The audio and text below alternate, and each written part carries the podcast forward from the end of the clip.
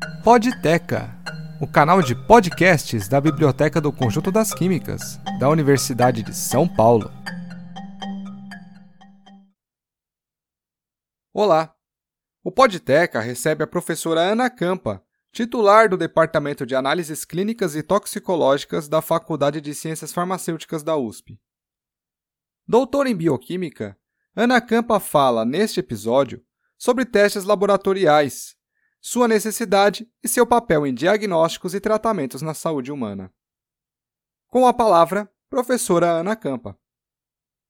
Muito possivelmente todos nós, ou quase todos, já tivemos que fazer um teste no laboratório, ou também chamado teste de diagnóstico. Eles são pedidos comuns nos check-ups ou quando estamos doentes. Para dar uma ideia, em 2022 foram feitos um bilhão de exames somente na atenção ambulatorial do SUS. Nos testes de laboratório, amostras de sangue, urina ou outro fluido corporal são usadas para obter informações sobre o funcionamento dos seus órgãos e dos sistemas corporais, ou seja, sobre a sua saúde. Os testes de laboratório ajudam o médico a diagnosticar uma doença ou rastreá-la e ver se o tratamento que você está fazendo está sendo eficaz. Também existem os exames de triagem, que ajudam a diagnosticar doenças antes que os sintomas ocorram. Esses testes são comuns em testes aplicados em campanhas, como campanha para combate de diabetes. É essencial que, para qualquer teste, você esteja preparado seguindo as recomendações que são específicas para cada exame. É importante que você tire qualquer dúvida com o profissional do laboratório liste todos os medicamentos que você está usando e também relate sobre vitaminas, suplementos, chás, medicinais, se estiver fazendo uso. Uma das instruções mais frequentes dadas quando fazemos exames é o jejum. Alguns exames não precisam de jejum, outros sim, e nesses casos o tempo de jejum deve ser seguido à risca, não pode ser menor nem maior do que estabelecido. Alguns outros exames é, também podem requerer que não se coma ou beba algum alimento específico, ou não se fume, ou não se faça atividade física extenuante, ou que se tome uma quantidade específica de água. É importante que se esteja atento a tudo isso, a todos esses requisitos. Se o teste for solicitado para acompanhar a evolução de uma doença ou a eficiência de um tratamento, uma repetição do teste pode ser pedida pouco tempo depois. Quando a tua amostra chega no laboratório, ela vai ser analisada em relação a algum tipo de componente químico, por exemplo, glicose, colesterol ou um, algum hormônio, ou então alguma célula específica, por exemplo, hemácia, leucócito, ou ainda alguma busca por um patógeno ou parte dele, por exemplo, um parasita, uma bactéria, um fungo. Uma vez que o material chegue no laboratório, a amostra vai ser processada e analisada.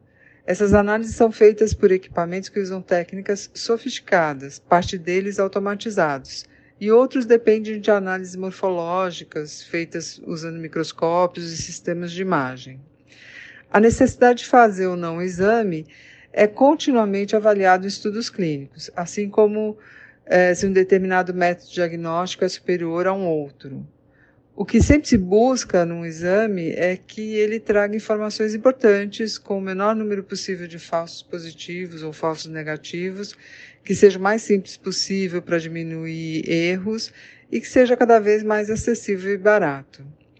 Numa fatia mais especializada dos testes de laboratório, você já deve ter ouvido falar dos testes genômicos, que identificam pessoas que têm maiores chances de desenvolver uma determinada doença ou os testes que visam identificar qual medicamento seria bom para qual pessoa, uma vez que nem todos os pacientes reagem da mesma forma a um dado tratamento.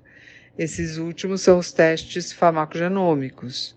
No conjunto, esses testes diagnósticos é, eles fazem parte do que atualmente é conhecido como medicina de precisão e cuidado personalizado.